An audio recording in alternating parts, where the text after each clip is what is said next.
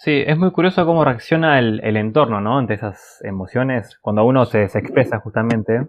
Claro, no, está bien visto socialmente que uno reaccione, o sea, que uno manifieste las emociones. Mm. Entonces, eh, como que generalmente, sé también por las culturas, por los géneros, qué sé yo, no sé, no está bien visto que los hombres lloren en general. Entonces, eh, no está bien visto que tampoco, bueno, no sé, que la gente reaccione pegando cosas, pegándole a la pared, como decíamos antes. Eh, obvio que no está bueno, capaz, pero sí está bueno que se pueda hablar de eso y que se pueda eh, habilitar esos lugares, porque capaz que, a ver, que seas hombre no es que no podés llorar, sino que el, problema es el entorno que no te deja llorar, no que vos no podés llorar. Claro que puedes llorar porque sos una persona, porque sos un humano, y porque tenés emociones. Entonces, el problema muchas veces no reside en las emociones en sí, sino en los entornos. Bienvenido a la segunda temporada de mi podcast Al Alcance. Mi nombre es Luciano y en este espacio vas a encontrar entrevistas, tutoriales, opiniones, música y literatura. Y si tenés ganas de compartir lo que haces, no dudes en hacérmelo saber por cualquiera de mis redes sociales, porque acá vas a tener tu espacio al alcance.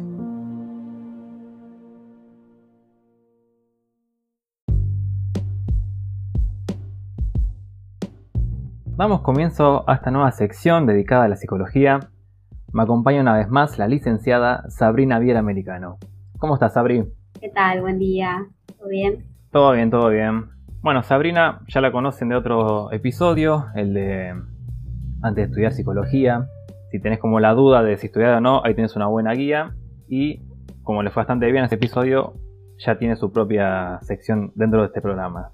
Que hoy vamos a hablar de las emociones, ¿no? Exacto, de las emociones. Bueno, ¿te parece si empezamos con las preguntas? Vale. Primero, ¿qué son las emociones como para arrancar? Bien, las emociones eh, son reacciones psicofisiológicas. ¿Esto qué quiere decir?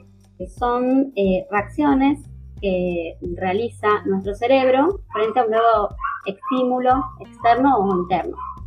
O sea, se van a manifestar no solo en lo que es nuestros estados de ánimo, eh, que están caracterizados por sentimientos, sensaciones o pensamientos, sino también que estas reacciones se pueden manifestar en lo corporal, en lo orgánico. Ajá. Eh, esto quiere decir que en general las emociones representan modos de adaptación del individuo, o sea que esto puede, le puede pasar a cualquier persona que, eh, eh, digamos, está percibiendo algún objeto, alguna persona, un lugar, o vivenciar, alguna situación, también, digamos, eh, recordar algún recuerdo importante. Esto es una, es una reacción a eso, a, ese tipo de, estímulos. ya te digo, pueden ser internos o externos, y, esto es lo que es el modo de manifestarlo, digamos. Bien. Después otra cosa importante a saber respecto a las emociones es que son universales. Ah, eso creo que lo había leído. Venía del género. Sí, como que... Por ejemplo, vos visualizás una persona que se está riendo y que le está pasando bien o que está sonriendo, todo el mundo presente que está visualizando esa información va a identificar que la que está experimentando esa persona es la emoción de la alegría. Claro. Entonces, en ese sentido también, que es universal. Bien. Una pregunta también como para, también para poner en contexto. ¿Hay diferencias entre emoción y sentimiento? Sí, hay diferencias, aunque también es muy común eh, utilizar estos conceptos como sinónimos. Claro, En la vida diaria uno dice que tiene un sentimiento o siento alegría o porque estás sintiendo algo eh, y en realidad quizás no es una emoción. Hay como diferencias como más técnicas en, psicología, eh, que eso nos hace pensar que estamos hablando de dos experiencias diferentes. Eh, entonces, vamos a decir que un sentimiento es un estado afectivo que se genera a partir de una emoción, o sea que es posterior a la emoción. Como, sería como la consecuencia de, por ahí. Sí, Sí, o sea, los sentimientos se producen, pueden ser generados por alguna emoción. Y en realidad, como es algo más posterior, se produce de una manera más consciente, como más racional. Mm. Eh, las personas pueden elegir mantener ese estado de ánimo, pueden eh, no quizás sentirse, pero sí una vez después de haber racionalizado eh, lo, que, lo que se provocó por un pensamiento, puede, digamos, decidir mantener ese estado de ánimo. Por ejemplo, no sé, el sentirse triste o el sentirse, en realidad triste no, porque la tristeza en sí sería una emoción, pero quizás sentirse, eh, eh, no sé, un sentimiento de culpa, por ejemplo. Em, siempre todo esto está mediado por un pensamiento, por lo racional. Eh, en este caso no son universales porque cada persona puede experimentar o no todos los sentimientos que hay. Em, y a diferencia de, lo, de la emoción, la emoción es algo más instintivo, más, más animal, más inconsciente. Claro. Eh, y aparece de manera inesperada, o sea, no sé si inesperada, pero así. Espontánea eh, sería por ahí. De manera intensa y espontánea. Mm. Exacto. Entonces, eh, son vividas generalmente con más intensidad las emociones. Y aparte, están relacionadas siempre con esto que te decía, que provocan reacciones también de nuestro cuerpo, no solo en el estado de ánimo o en la, o en la, en la las expresiones y, lo que es más, eh, más mental. Em, generalmente las emociones son, tienen un periodo más corto de tiempo porque son como inmediatas y no mediadas por la razón. Es como la, impulsividad, digamos, es algo que viene como más, más instintivo. Eh, y en general la emoción es, se le suele decir que es, el, es un puente entre el pensamiento y la acción. Ajá ahí como, como que es lo que une entre lo que pensamos y lo que hacemos. Un ejemplo, por ejemplo, para, para ver el, todo el tema de, las, de los sentimientos, cuando uno está enojado, o sea, no sé, te piden algo para hacer algo urgente, qué sé yo, y uno capaz, frente a eso, reacciona de manera irritable, se pone enojado, no sé, se siente mal. Eh, luego, después del, después del momento de la emoción, eh, puede reflexionar, al estar más tranquilo, puede experimentar otros sentimientos eh, y quizás pensar, bueno, no, capaz yo reaccioné así, traté mal a la otra persona, le contesté mal, entonces en otro periodo de, más calma y de más raciocinio, puede experimentar, por ejemplo, un sentimiento de culpa respecto a cómo trató a esa persona. Claro. Eso ya sería un sentimiento. En cambio, la emoción que tuvo fue el enojo, que no la pudo, obviamente en ese momento no, no dice, ay, estoy enojado, qué mal, te voy a tratar mal porque estoy enojado. directamente reacciona de esa manera porque, bueno, porque es algo que tampoco uno puede, no puedes elegir como, como qué eh, las, emociones que se producen, digamos. Así que, bueno, es un poco, esa, esa es la diferencia, pero bueno, sí, uno en la vida cotidiana habitualmente puede tener... Eh, estas dos palabras como, como sinónimos, claro. Conceptos parecidos o como sinónimos. Sí, sí, Tal cual. ¿Cuáles son las emociones básicas del ser humano? Bueno, hay emociones que se les llama básicas o primarias y que aparecen durante el desarrollo normal de cualquier persona o natural de cualquier persona. El propósito que tienen en general son ayudarnos a poder sobrevivir a, poder dirigir nuestra conducta, favorecer la relación con los otros y con uno mismo. Podemos ver que hay varias, digamos, de distintas teorías, de distintos autores pueden decir que hay, no sé, tantas emociones básicas o 10, 5, bueno. De acuerdo a Daniel Goleman, que es el psicólogo autor del libro de la inteligencia emocional, él habla de que hay seis emociones básicas o primarias que son el miedo, la tristeza, la ira, la alegría, la sorpresa y el asco. ¿Esto qué sería? ¿Por qué son básicas? Porque son, en realidad son lo que nos hace más instintivos, más allá de que somos seres humanos y estamos mediados por el lenguaje y un montón de, cuestiones que nos hacen humanos, eh, las emociones también las existen en el mundo animal. Entonces, quizás esta es nuestra manera más eh, animal de, o, por lo menos que traemos desde, nuestra, nuestros orígenes. Claro. Eh, estas emociones básicas nos sirven siempre para defendernos o, por ejemplo, alejarnos de estímulos nocivos. Por ejemplo, al tener miedo, que es una de las emociones, la, primera que menciona acá eh, Daniel Goleman, eh, es lo que nos hace eh, ponernos alerta frente a una situación que, bueno, justamente nos sentimos miedo, entonces nos prepara para la acción, si hay que huir, para defendernos, o sea, si tenemos que, atravesar esa, situación o, de alguna manera, digamos, eh, eh, digamos, atravesarla, pero para defendernos de otros o de alguna cosa que nos esté dando miedo eh, o de algún peligro. o alejarnos de estímulos nocivos, bueno, salir corriendo, salir corriendo en este caso, o bueno, huir, exacto. Em, pero también, por ejemplo, puede ser que nos sirvan para aproximarnos a estímulos que nos dan placer o que nos dan alguna recompensa positiva, por ejemplo, el agua, la comida, el juego. Eh, entonces, bueno, también quizás eh, es un poco la, la, función es esa, es siempre mantener la supervivencia, tanto personal como en general de la especie, eso porque, bueno, viene como de, ya te digo, de nuestros de, nuestra historia como animales. Em, después, bueno, cada una de estas que, son primarias, eh, por ejemplo, como te decía, el miedo nos prepara para la huida, la evitación, el afrontamiento o la protección ante el peligro. Más allá de que el peligro sea o no real, lo que sí es real siempre es el miedo, eh, porque nosotros eh, lo experimentamos no solo en, la, en nuestra conducta o nuestra, en lo que sentimos,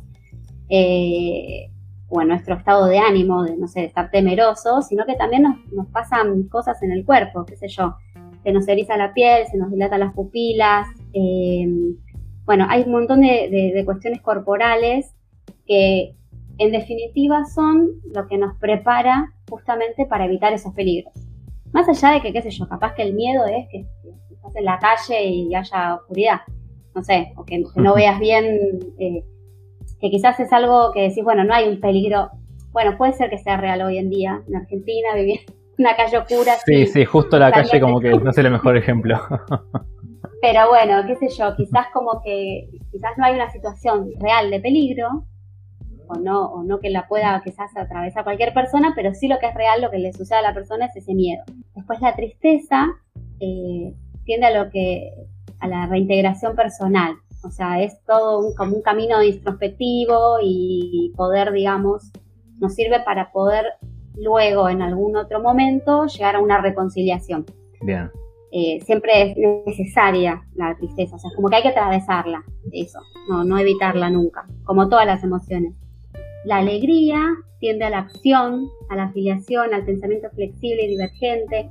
Generalmente cuando uno eh, experimenta la alegría, eh, le da lugar a la acción, al hacer cosas, al poder eh, mantenerse siempre. También tiene que ver con lo corporal, con sentirse bien y el cuidado personal. Bueno, eso está relacionado con la alegría. Escúchame, ¿hay alguna forma como de clasificarlas, las emociones? Sí, hay una forma. Eh, yo te estaba ahí diciendo un poco más o menos de estas seis que menciona Goleman, que son como las principales. Sí, vos, eh, que nombrabas y no podía evitar pensar en la peli intensamente, que están todas las... Sí, sí, sí, porque es, tan genial que... bueno, en esa peli, en esa peli lo que hicieron... Creo que son cinco en la peli, si me recuerdo. En la peli son cinco, sí. Eh, no, no pusieron a la sorpresa, a la ah. sorpresa, la dejaron pobre sin, sin su papel protagónico. Un quilombo de contrato, me parece, por eso. Eh, capaz que no firmó la sorpresa, no. Se sorprendió. y no, no, no está, no sé, no sé, no sé por qué razones. Capaz que no había forma de representarla, andás capaz, a ver cuestiones de Disney o de Pixar, no sé. A ver, la manera de clasificarlas, como te decía antes, están las emociones primarias, que son estas seis, según este, este autor, ¿no? Porque bueno, eh, pues hay como varios, hay algunos que, engloban a, otras dentro de las primarias, pero bueno. Y después las secundarias serían como ya más, eh, qué sé yo, la vergüenza, el orgullo, el entusiasmo, la satisfacción, desprecio. Hay un millón, o sea, realmente son muchísimas, pero se consideran que son como secundarias. Sí. Eh, es como una clasificación más general. Pero también es habitual, y no solamente en psicología, asociarlas con lo negativo o lo positivo, ¿no? Por ejemplo, si yo te digo a vos la ira, ¿dónde ubicarías o con qué te suena o con qué lo asociarías una emoción, no sé, positiva o negativa? Está, está aceptada como una negativa, si se quiere. Claro, Y sí, es que en general sí, y así con el resto. Entonces, se habla que las emociones, si bien hay positivas y negativas, quizás es mejor hablar de placenteras o displacenteras. Y esto se relaciona a la importancia de poder experimentar cada emoción. Entonces, eh, por ejemplo, si consideramos que la ira es una emoción negativa o mala, vamos a desarrollar mecanismos de inhibición para no contactar con esas emociones, para ni siquiera o no tomarlas en cuenta o, negarlas. Entonces esto puede hacer que después nos permitamos quizás sentir eh, esa emoción, pero no poder mostrarla. ¿Por qué? Porque está mal ver a alguien que está reprimirla.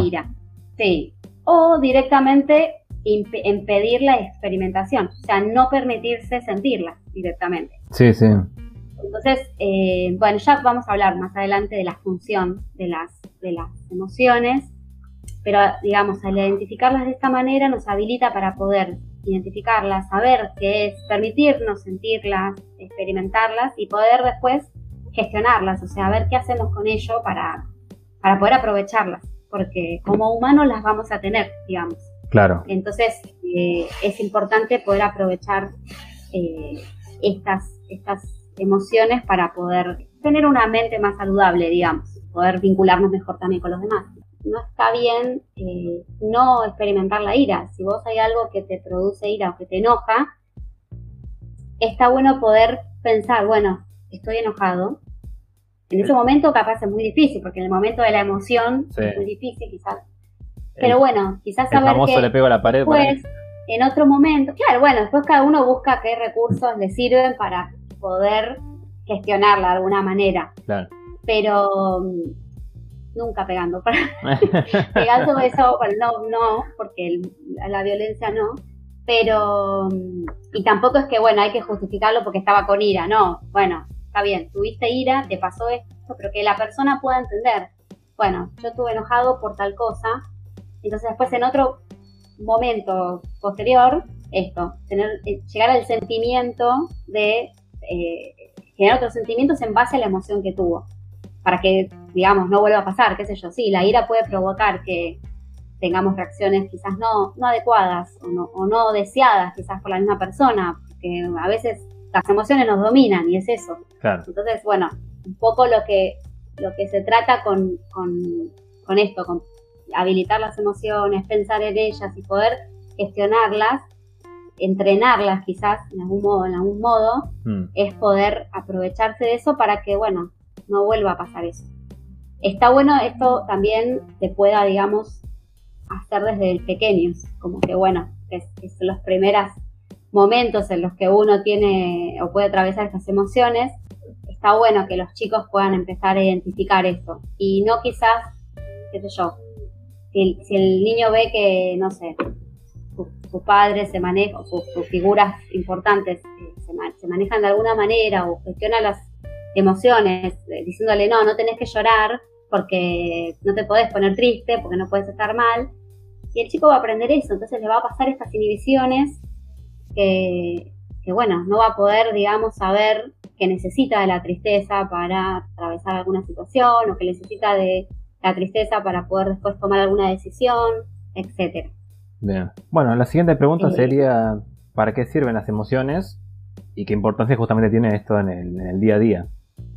Claro. Eh, bueno, en relación a esto, a lo que venía diciendo, o sea, entonces, en definitiva, las emociones nos sirven para la supervivencia. Sabemos que son instintivas, que no las podemos evitar porque aparecen de manera instantánea. Eh, pero bueno, como te decía, es importante saber para qué sirven, para no evitarlas. Eh, digamos, para no, no, no dejar que, que nos gobiernen, digamos, o sea, que, no, que nos influyan en nuestras acciones, en nuestra vida cotidiana, pero poder habilitarlas, identificarlas, porque es importante saber cómo nos sentimos y por qué nos sentimos así, para poder saber después qué hacer. Entonces, eh, digamos, la función eh, o qué importancia tienen es esa, es, un poco la supervivencia eh, y también al atravesarlas nos brinda mucha información de nuestro mundo interior. Entonces esto, bueno, siempre va a influir en nuestro pensamiento. Como yo te decía, es un, es un puente entre el pensamiento y la acción. Claro. Entonces, eh, también esto nos va a permitir comunicarnos con los demás, tomar decisiones, resolver problemas y bueno, llevar una vida más, más saludable, una mente más clara y tranquila. Perfecto. ¿El miedo sería la emoción más fuerte? Y como una emoción primaria, eh, y a diferencia de un sentimiento, sí, se experimenta de manera más fuerte, siempre, que por ejemplo como los sentimientos, como te decía. Pero puntualmente el miedo, y esto te había mencionado antes, es, em, es una emoción que ya nos prepara eh, como en una situación de alerta, nos pone en una situación de alerta. Y esto más allá de que de, lo que nos pueda pasar como a nivel eh, de, nuestras conductas o de nuestras eh, reacciones más del estado del ánimo, bueno, tienen estas reacciones físicas que te decía. Entonces, sí, quizás es, es una emoción muy fuerte porque tiene, tiene toda esta cuestión, tiene mucho de lo corporal, me parece. Mm. Entonces, quizás más que otras. La verdad que no la, no la pondría eh, como una, a ver cuál es más fuerte, porque también depende a cada persona, eh, experimenta diferente capaz el miedo que para otra la ira. quizás para una es más fuerte la ira que el miedo. Eh, claro. Entonces, bueno, pero sí, frente al miedo con las respuestas automáticas que pueden, más allá que varían de acuerdo a cada persona, pero en general, como te decía, es la huida, la defensa agresiva, la inmovilidad o la sumisión. Entonces, quizás este tipo de, reacciones que puede tomar frente a un miedo, eh, quizás para una persona, esto, el miedo lo hace ponerse agresivo y, estar a la defensiva gritar o, bueno, lo que sea. Hay gente que quizás le produce una sumisión porque o inmovilidad y no saber qué hacer. Eh, entonces quedarse sin, como no sé, algo que te da demasiado miedo y vos estás atravesando una emoción de miedo y bueno, no, no, puedes hacer otra cosa, no puedes pensar, no puedes moverte, no, nada, es una inmovilidad total. Entonces por eso, eh, realmente no, no, no es que hay que asociarlas quizás con una sensación mala o algo justamente que no tiene que, que pasar. Eh, sino bueno, después poder comprender de por qué sentimos miedo, ante qué, como bueno, trabajar un poco eso para, para el futuro. ¿A qué le llamamos inteligencia emocional? Bueno, la inteligencia emocional es, eh, bueno, se hizo muy conocida por Daniel Goleman, que es un psicólogo que en 1995 escribió un libro muy famoso que se llama La inteligencia emocional, y en él, bueno, desarrolla todo un modo de abordar las emociones, las propias y las de los demás, en donde eh, se puedan dar a conocer, donde se puedan, digamos, identificar y saber qué son, se interpretan para poder actuar y reaccionar adecuadamente a ellas. Entonces, bueno, a través de esta, de esta teoría o este, este libro que él escribió, explica un poco que está bueno aprovechar estas, estas eh, emociones para poder llevar una vida saludable. Para gestionar las emociones es importante saber reconocerlas, conocerlas y comprenderlas, aprender a gestionarlas y expresarlas adecuadamente. Entonces, bueno, estas habilidades nos permiten una mayor adaptabilidad eh, ante los cambios, ante diferentes variables. Y esto va en relación a la confianza, la seguridad en uno mismo, el control emocional y la automotivación y después en relación a los otros también, porque el saber cómo piensan, cómo sienten los otros, nos ayuda a manejar las relaciones, poder tener influencia sobre las personas o conseguir cambios positivos en el entorno. Quizás más a nivel, él también hablaba a nivel quizás laboral o en una empresa, o cómo es en la relación de los grupos de trabajo, bueno, como todo, todo la, la, el manejo de la emoción desde, desde ese lado. Escucha, eh, te hago una pregunta para de curioso nomás. Cuando estás nombrando a este autor, es ¿hay un libro que como que, abarque todo esto o es la obra del tipo? Sí, la inteligencia emocional. No, el libro se llama La inteligencia emocional. Bien, perfecto. Así como para, eh, para poner como para, por si a alguno le interesa, ahí está la fuente. Está muy bien. Sí. Eh, y bueno, lo que dice es que, a ver, es posible responder en vez de reaccionar. Entonces, eh, lo que se puede hacer es gestionar esa respuesta ante un estímulo. Bien. Eh, porque, bueno, una emoción siempre es una respuesta, como te decía, ante algo que sucede. Eh, entonces, bueno, si nosotros podemos dar una explicación de lo que ha pasado a través del pensamiento, e inmediatamente tenemos una reacción fisiológica, que es la emoción. Entonces, bueno, esto es un poco de poder conocer todo eso para después poder, digamos, gestionar esa respuesta. Bien. ¿Cuáles son los componentes de la inteligencia emocional? Bueno, y ahí eh, los componentes que habla Goleman es eh, el autoconocimiento emocional, la autorregulación emocional, la automotivación, la empatía y las habilidades sociales. Cuando hablamos de autoconocimiento, eh, tiene que ver con la capacidad para poder reconocer nuestras propias emociones y cómo afectan a nuestro estado de ánimo. Cada uno lo va a desarrollar en mayor o menor medida, pero la idea es que en la medida que uno lo pueda ir desarrollando, bien, bien desarrollado, digamos, puede eh, generar la confianza en sí mismo, hacer una propia autoevaluación eh, y bueno, tener también un sentido de humor autocrítico frente a, las cosas que le pasan. Eh, es un poco autoconocerse, hacer un poco de introspección y, saber, digamos, cómo uno se maneja con las emociones. Eh, después está la autorregulación, que tiene que ver, bueno, el poder controlar de manera autónoma, a autocontrol, eh, sobre nuestros sentimientos. es el famoso pensar antes de actuar. Bueno, es un poco eso, poder Contá hasta 10, ponele. Sí, exacto, para poder regularlo eso y poder decir, bueno, yo ya sé que me enojan estas situaciones, me pasa esto, entonces, bueno, pensá un poco y después ves cómo reaccionás. En vez de primero meterle una piña a la pared, por ejemplo. eh, ¿Entendés? Algo así. Em, la automotivación tiene que, que, ver más con las metas, quizás, con ¿no? esto de poder, digamos, mantenerse eh, tener la habilidad para poder dirigir esas emociones hacia metas que uno mismo se puede poner. Es como poder ser emprendedor en, relación a, sus, propias motivaciones eh, para conseguir quizás objetivos, metas, no sé, algo que uno se proponga eh, y estar positivo quizás ante, ante bueno, situaciones, obstáculos, adversidades que puedan suceder. esto también es algo muy importante y que se habla mucho hoy en día, es la empatía, la empatía en sí se trata de, es como el famoso ponerse en el zapato del otro, es un poco saber y entender y comprender cómo se siente la otra persona, de acuerdo, no sé, a sus expresiones, los gestos, cómo habla. Esto tiene que ver con, poder, digamos, eh, tener una sensibilidad interpersonal e intercultural también. Eh, poder comprender que nada, cómo piensan las otras personas, cómo, cómo se manifiesta. También entender esto, entender por qué eh, reaccionan de, qué manera, por qué tienen determinados tipos de emociones, eh, y bueno, y así. Esto se habla mucho hoy en día, de tener más empatía o se ha puesto muy, por suerte, en, en boga. Sí, yo creo que puntualmente la empatía y el otro término que se usa ahora no me sale, pero es como la cuando uno busca como mejorar. Ajá, adaptarse, adaptación. Es un, es, es un término psicológico que ahora no me está saliendo, ya me voy a acordar. Bueno. Yo creo que justamente, o sea, al estar tan en boca de todos, yo creo que un poco mm. se transgiversa la definición o el uso y se emplea mal para mí. Puede ser, puede ser. Te, explico sí, como esas cosas se ponen de moda y lo pones para todo y después pierde el sentido Resiliencia, Era. Resiliencia, ah, sí, sí. Es verdad, también es otro término que está muy de moda.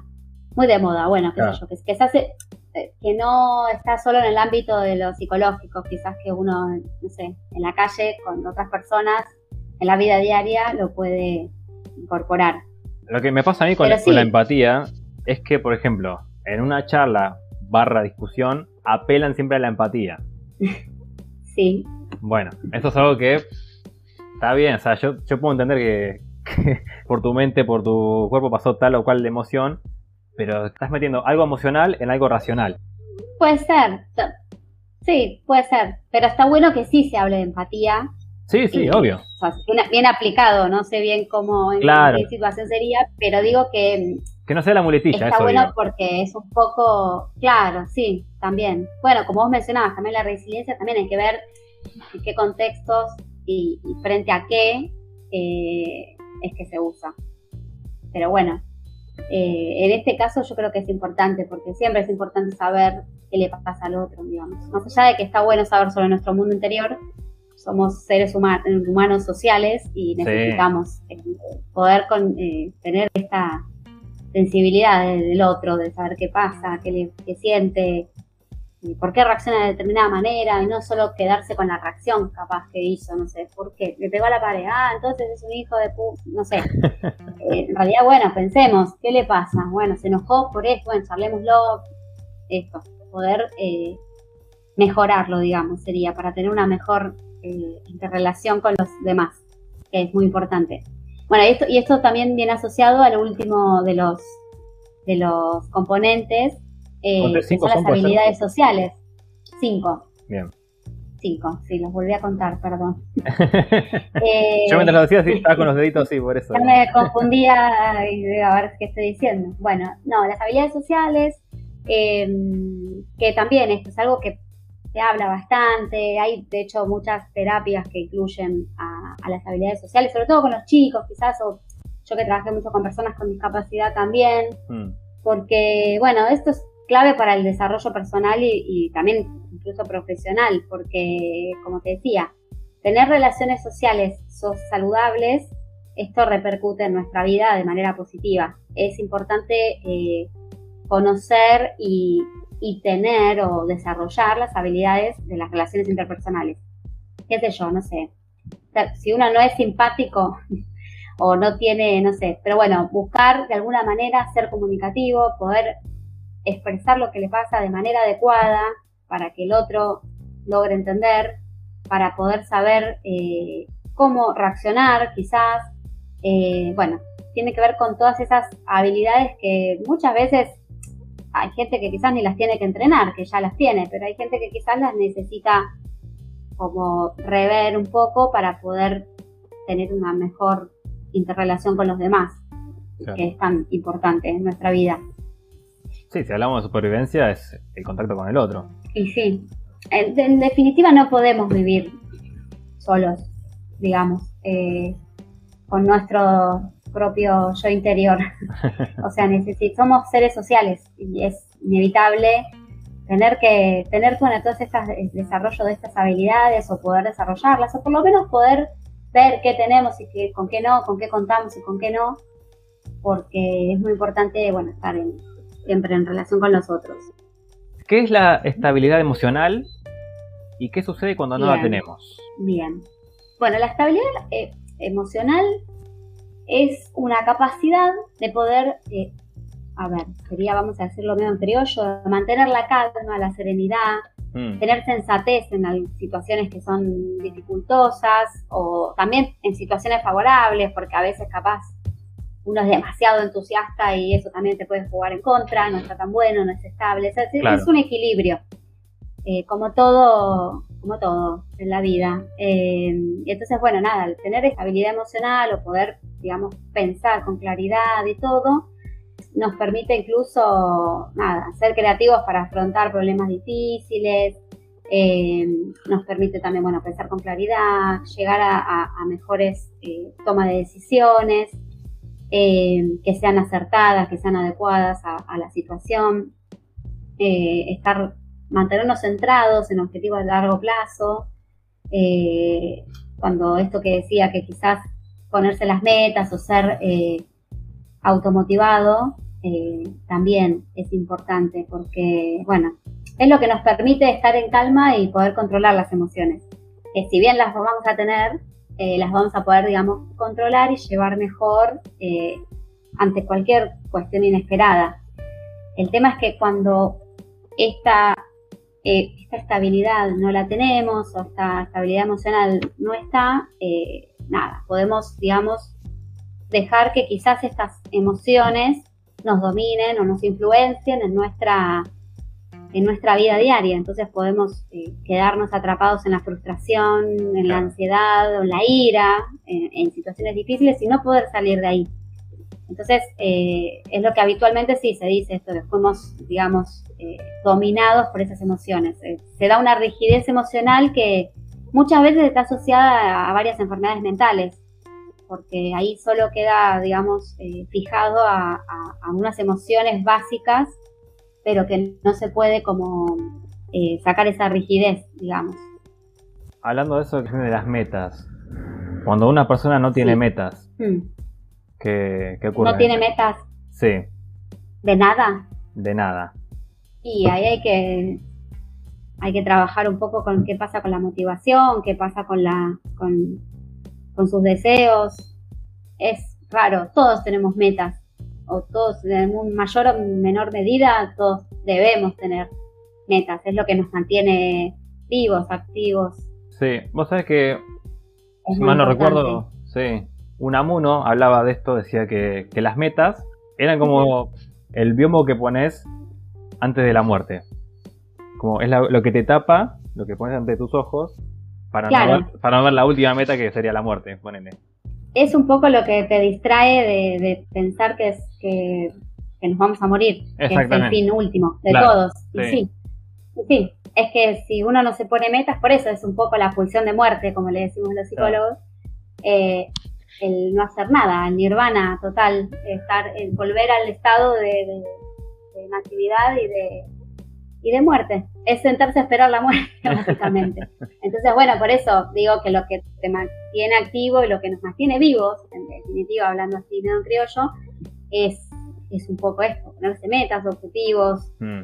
eh, hacer trabajar a los deseos y a lo que uno le interesa.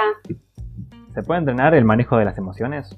Sí, sí, claro. O sea, como te decía, no se puede eh, evitar tener emociones, pero bueno, hay eh, terapeutas especializados, eh, generalmente los que tratan este tipo de, entrenamiento son los psicólogos que hacen TCC, que es la terapia cognitiva conductual. Son tratamientos más bien eh, focalizados, digamos, de, corto tiempo y como que están bien, puntual, van puntualizando diferentes situaciones o, digamos, motivos de consulta. Eh, uno de ellos es la gestión de las emociones. Sí, hay muchos psicólogos que, trabajan este, este, en este, sentido. Bien, siguiente pregunta. ¿Cómo podemos cultivar emociones positivas, como por ejemplo la felicidad? Bueno, se dice que hay, en general, hay ciertas acciones que nos permiten generar emociones positivas. Mm. Eh, puede ser la gratitud, el ser eh, agradecido, ser generoso. También puede ser la meditación, la empatía, el optimismo y el cuidado personal, que está relacionado siempre al amor propio. Em, a nivel de una situación cotidiana, uno diría, bueno, no sé, me siento medio bajón o quisiera sentir un poco más de, estar feliz, de estar alegre, eh, se puede hacer, digamos, eh, desarrollando la introspección, quizás, no sé, a través de objetos o recuerdos, que, donde puedes visualizar una foto de algún recuerdo, un momento que tuviste feliz, eh, algún premio que te recuerde algún logro, eh, que te dé alguna satisfacción así positiva, no sé, una carta de alguien que es importante para vos, algún recuerdo de la niñez feliz, una letra, una canción. Hay muchas situaciones en nuestra vida cotidiana, diaria, que nos ayudan como, como un factor protector para poder, digamos, eh, generar esos, o, ir un poco a, sentir esas emociones. Claro. Eh, que son siempre importantes para nuestra salud mental. Em, yo creo que, sí, que se puede cultivar y, y, hay muchas maneras. También hacer terapia eh, puede ser, eh, porque en realidad uno busca en una terapia solucionar problemas o poder destrabar algunas situaciones. Entonces, bueno, eso te va a hacer estar más feliz, supongo, si vas avanzando y vas pudiéndolo lograr. Entonces, nada, puede ser también un, medio para poder eh, estar mejor. No sé si está bien esta pregunta, pero, o sea, te puse como ejemplo la felicidad. Sí. Porque uno por ahí trataría más los miedos, si se quiere, sería más común, como un sentimiento negativo. ¿Es más difícil tratar el, algo negativo que positivo? ¿Es lo mismo? O al revés, capaz se complica más la felicidad. No sé si es lo, porque eso también es muy subjetivo, ¿viste? Es muy mm, depende de cada persona. Eh, hay que ver qué es lo que, le pasa con esas emociones negativas o desplacenteras, como, qué sé yo, un miedo, o, capaz alguna, bueno, un trastorno mental, capaz que tengan en relación al miedo, eh, como puede ser un, trastorno de angustia generalizada, bueno, el, TOC, por ejemplo, eh, bueno, alguna cuestión así, capaz que, bueno, no sé, para algunos es una pavada, o quizás es, va, bueno, no, yo voy para estar más tranquilo y ser más feliz, y hay otro que quizás capaz le resulta más difícil eh, poder salir de ahí. Entonces, bueno, no sé, es muy subjetivo, no sé si es más difícil o menos difícil. Eso es, depende de la persona. Pero te decía, no sé si estaba bien la pregunta, por eso. no, está bien, está bien. Bueno, vamos con la otra pregunta. ¿Cómo podemos ayudar a los niños a comprender y manejar sus emociones? Bien. Que no sea el cinturón. Claro. por favor. Eso no. No, no, por supuesto, no, nadie está en favor de la violencia acá. Em, nada, los niños desde chiquitos aprendemos de manera natural eh, y cada emoción que aprendemos se da en un contexto donde los adultos cercanos, nuestras figuras de referencia, han reaccionado ante ciertas situaciones con una u otra emoción principal. Entonces, eh, es vital que desde pequeños comprendan la importancia de estas emociones en su vida y más allá de lo que hayan podido ver o no, eh, o aprender eh, cuando eran niños, es importante que ellos comprendan, digamos, de qué manera se pueden desarrollar, de qué manera se pueden, digamos, ¿cómo decirlo? Que se puedan gestionar esas emociones de una manera más acorde a su, a su etapa de, evolutiva, ¿no? De cuando son chicos. Claro.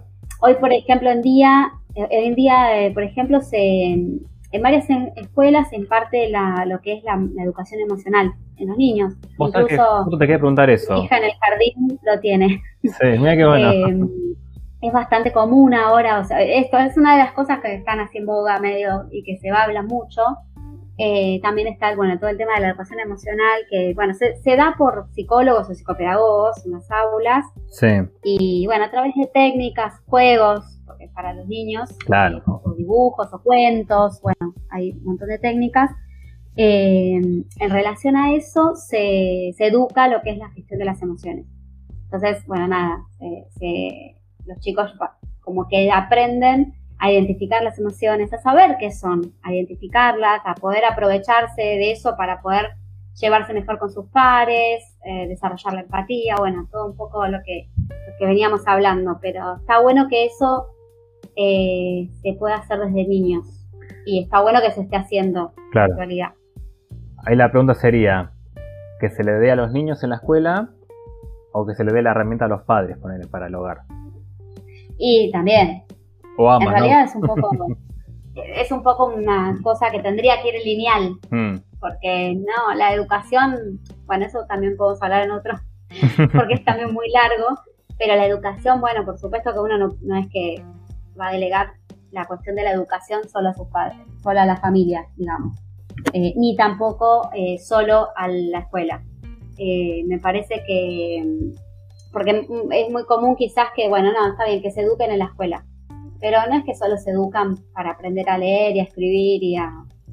también está bueno este tipo de enseñanza que es un poco vivir en sociedad, poder saber cómo vincularse con los demás, saber qué nos pasa y que para aprender también uno tiene que estar bien. Si no, no si no estás bien no vas a poder aprender mucho.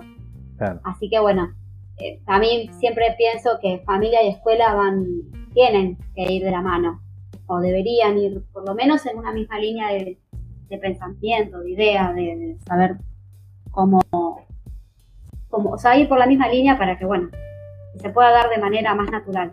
Bien, buenísimo. ¿Se podría decir que la madurez es la estabilidad emocional?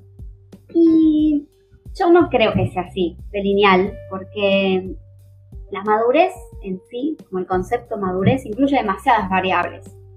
Eh, no es solo la madurez mental, sino también la madurez eh, física, incluye muchísimas cosas.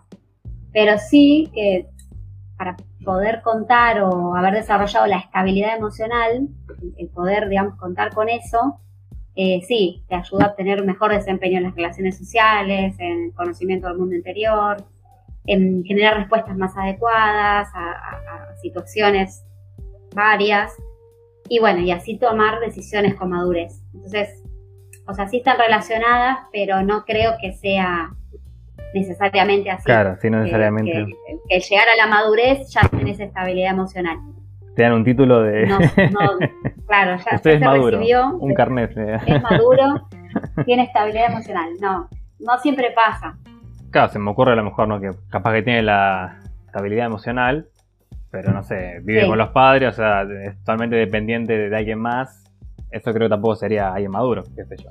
Sí, por eso te digo, la, madurez, eh, como no sé, en este caso, la madurez económica, la madurez eh, de, vivir solo, de no depender de los padres, la madurez física, del cuerpo, el orgánico, la madurez mental, eh, son muchos conceptos, pero sí tener eh, estabilidad emocional yo creo que ayuda en todas las áreas, pero bueno, sobre todo en el desempeño de quizás esto, para tomar alguna decisión con madurez, eh, eh, enfrentarte a, diferentes situaciones de, una respuesta adecuada. Claro, quizás más, como decías al principio, más del momento, así algo como más espontáneo.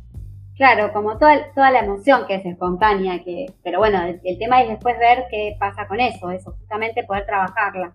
Claro para que te ayude, digamos, a desenvolverte. Bien, última pregunta y después pasamos al ping-pong. Bueno. El ping-pong va a ser cortito esta vez. ¿Cómo se relacionan las emociones con la terapia de problemas emocionales como la depresión o la ansiedad? Bueno, están relacionadas porque una mala gestión de emociones eh, implica en trastornos, por ejemplo, eh, una mala gestión de la emoción de la tristeza puede desencadenar una depresión. No te de que, mm. bueno, obviamente la depresión tiene otros, otros orígenes, pero está, está muy asociado a eso. Por ejemplo, la ansiedad con el miedo, eh, la ansiedad generalizada, como te decía antes, los trastornos de ese estilo eh, de, ansiedad están relacionadas con factores del miedo.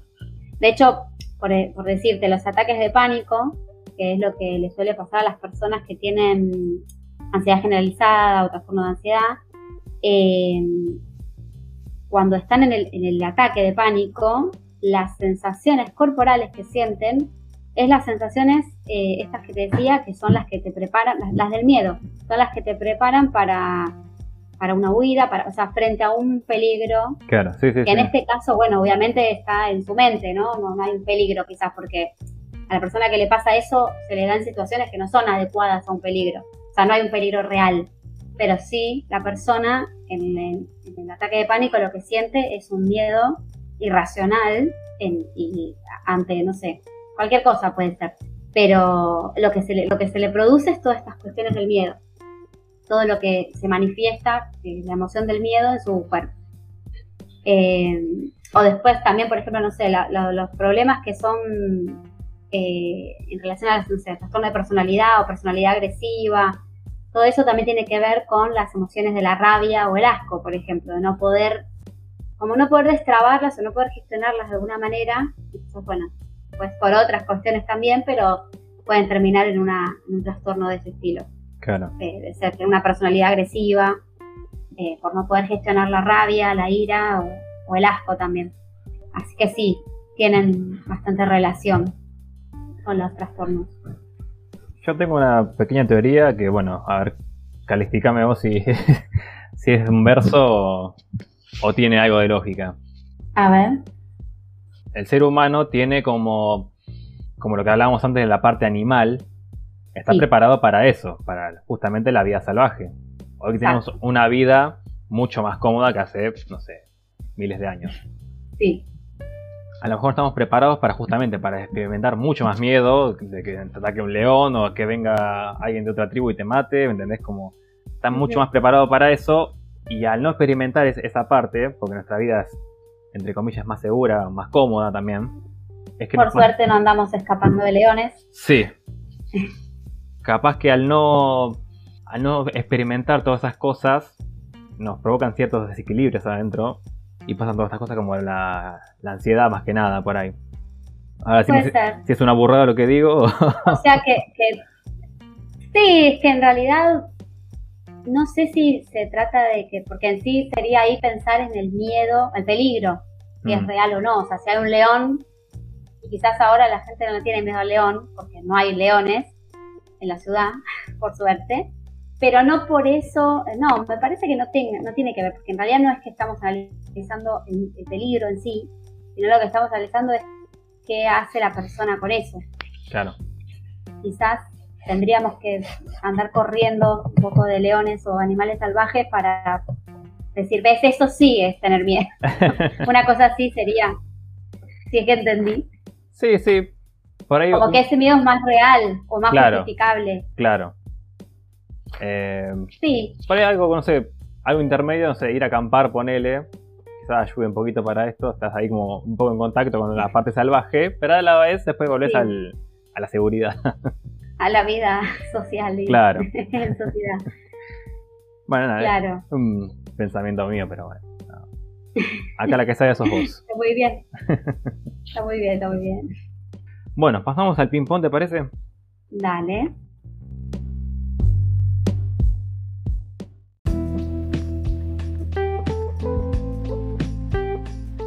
Bueno, primera pregunta. ¿Se podría decir que las emociones son la vía o la base del aprendizaje? Eh, mira, esto que teniendo en cuenta que son un puente entre el pensamiento y la acción, eh, sabiendo que las, que las mismas nos van a influir en nuestro pensamiento, es muy importante tenerlas presentes y sobre todo aprender de ellas y aprovecharlas, porque como te decía, una mente clara nos va a dejar aprender más y mejor. Hmm. Entonces, eh, no sé si son una vía o una base, pero sí es una parte importante para poder eh, aprender. Un gran pilar. Sí, yo creo que sí. Estar estable emocionalmente y, poder saber eh, manejar nuestras emociones y entenderlas, eh, sí, nos va a permitir poder tener mejor, bueno, mejor desenvolvimiento en todo sentido y sobre todo en el aprendizaje también. Bien, siguiente pregunta. Siguiendo también un poco con la peli de Intensamente, que ya hablamos el episodio pasado, ahora también está es la peli ideal para esto. ¿Cuál sería, ¿cuál sería tu emoción principal? Eh, esto es una pregunta eh, para mí.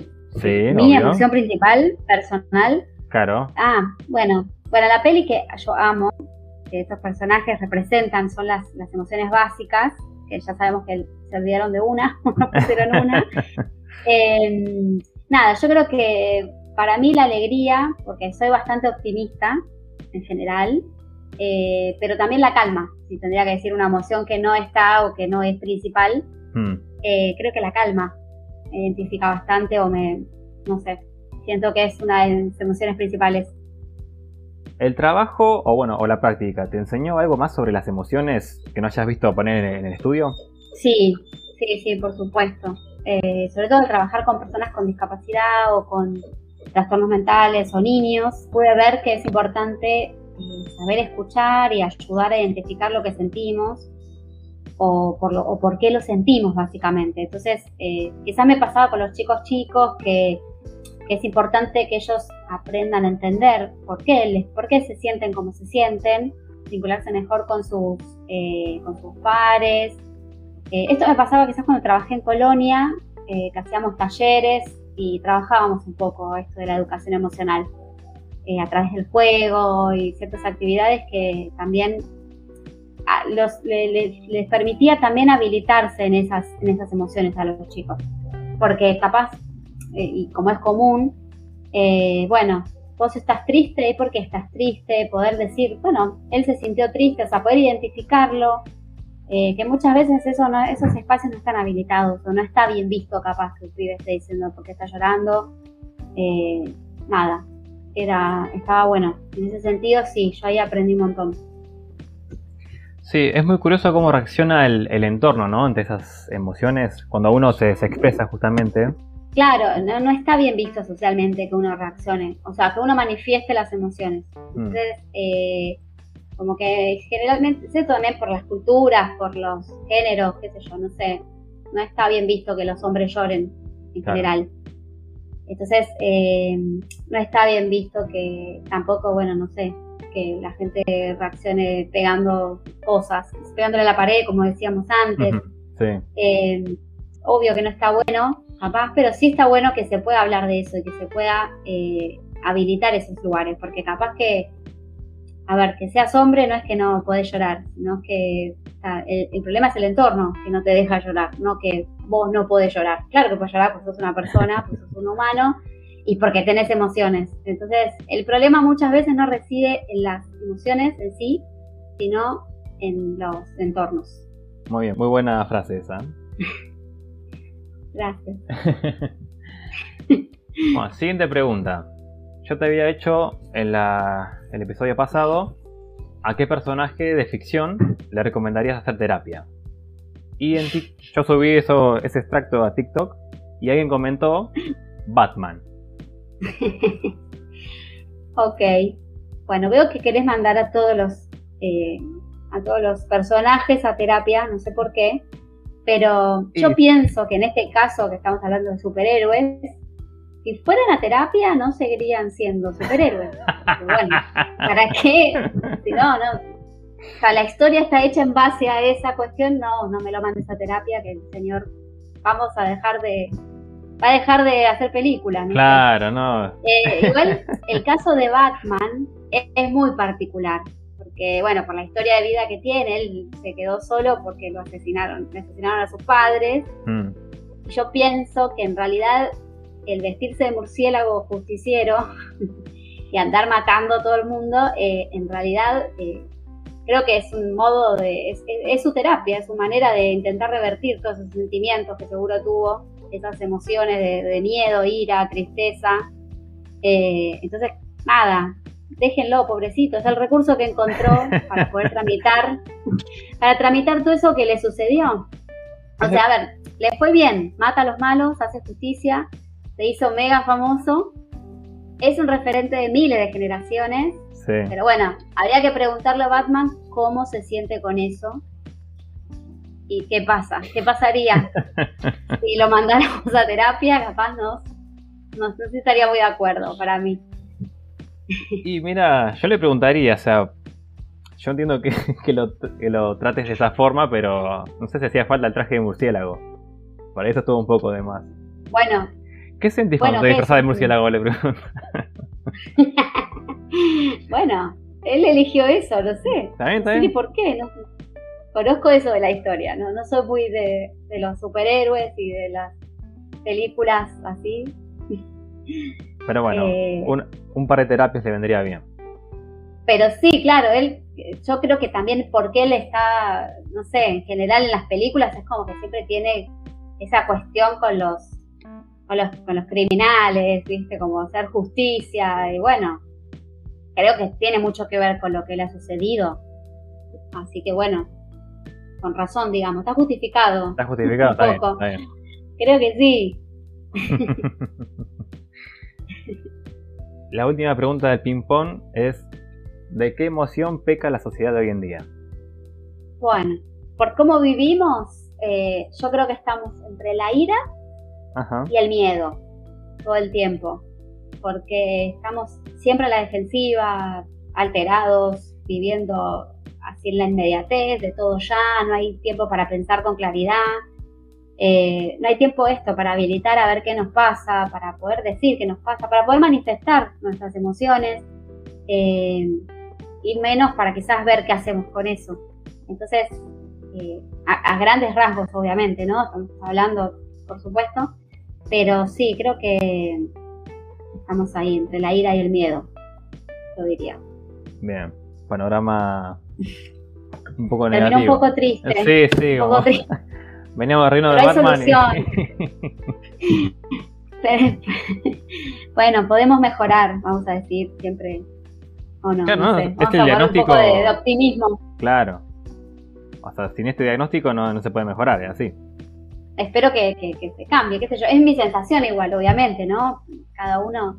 Pero bueno, yo pienso que esto, quizás un poco por, por todo, por cómo vivimos, porque estamos todo el tiempo esto pensando en, quizás en uno, ¿no? Como esto, no hay mucha empatía, capaz se habla mucho de empatía, pero no, no existe en realidad, quizás, no hay lugar para eso. Claro.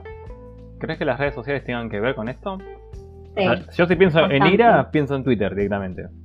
Sí, Sí, no tengo Twitter yo, pero sí, dicen que es una cloaca, así le llaman. así que eh, sí, aparentemente está muy, muy complicado el tema ahí. En realidad, a ver, es el huevo o la gallina, porque bueno, ¿quién hacemos Sí. con las redes sociales? Los humanos. Mm. O sea, nosotros los hicimos. Somos nuestros propios. Y ahora nos quejamos de, de lo que consumimos, incluso.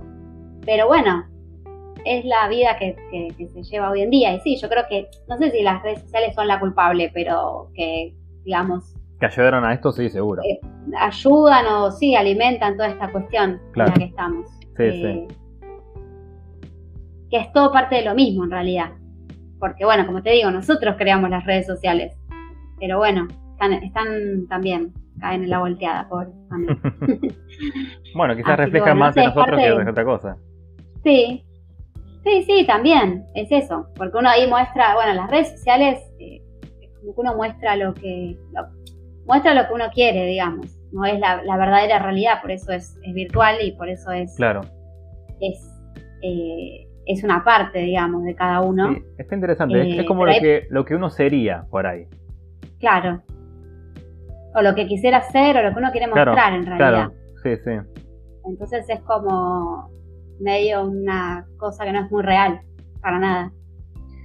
Y no, es una. Aparte eso del algoritmo, como que te mete en una burbuja, ¿viste? Que te, como que te relaciona todo en base a tus gustos. Entonces vos te metes en esa burbuja y, y se retroalimenta, ¿viste? Sí, sí, es verdad. Pero bueno, Sabri. Eso podría ser un, podría ser un tema aparte, Bueno, el de las redes sociales. Ahí me, me prende la lamparita. no sé, digo, puede ser un tema que quizás eh, se pueda analizar así, de la psicología y qué está pasando con las redes en el, di- en el día a día. bueno, justamente te iba a tirar el pie para nombrar de qué podía ser el siguiente episodio. Que la gente vote acá en, en Spotify. Bien, me parece muy bien. A ver, la opción 1 era, habíamos dicho, Eh, los trastornos mentales, trastornos mentales, bien. sí, eh, clasificación, Sí, todo sí. el tipo de tratamiento, bueno, el tipo de, de- de toda la clasificación que hay. Después eh, habíamos dicho también eh, la discapacidad. La discapacidad, sí. Y si querés Sí. sumamos la tercera esta, que sería la... y ahora podemos sumar esta. Sí, Está a ver interesante. qué dice la gente. Sí, Que también... quizás es algo más popular también, Claro, más, sí, que- sí. más de lo del día a día de las personas. Exactamente, sí. Bueno, lo dejamos en manos de, de los oyentes, que voten, Listo. Buenísimo. que escriban los comentarios a ver si qué les pareció este episodio, o si quieren agregar algo más, que lo leemos en el siguiente También. episodio. Hablando de eso, en el episodio que hicimos antes, alguien comentó, pero mal, porque Ah. pu- puso el comentario en otro episodio. Oh, ah, no lo vi por eso. Por eso, como sabía que no lo habías visto, ¿Y te lo qué leo. comentaron? Excelente nota, te felicito Luciano una, una vez más por los temas abordados. A Sabrina felicitaciones por toda la información, abrazo a los dos. Muy bien. Firma Bueno, un- ahí lo... una tal baby. Ah, me suena, me ¿Te suena? suena. Suena conocida. Así que Le ma- Ok, le mandamos un beso a baby. le mandamos un beso, por supuesto. Bueno, licenciada, esto fue todo. Te agradezco por, por el tiempo, por todos los contratiempos que tuvimos para hacer esto. Pero se pudo. Te agradezco a vos, te agradezco a vos que, bueno, finalmente se pudo hacer. Y bueno, eh, nos veremos entonces en próximos eh, capítulos, episodios. Dale, sos la primera que tiene la sección dentro de mi programa, así que Bueno, ahí tienes una medallita. gracias entonces. Ahí, la fundadora. Eh, listo, está bien, gracias. Ya sos accionista. Claro, bueno, Sabri, te mando un beso grande. Muchas gracias. dale, gracias a vos. Chau. Chao, chao.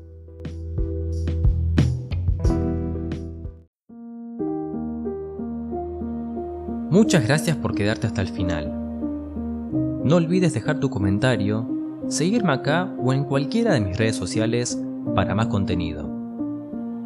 Te espero en el siguiente episodio y te deseo éxitos.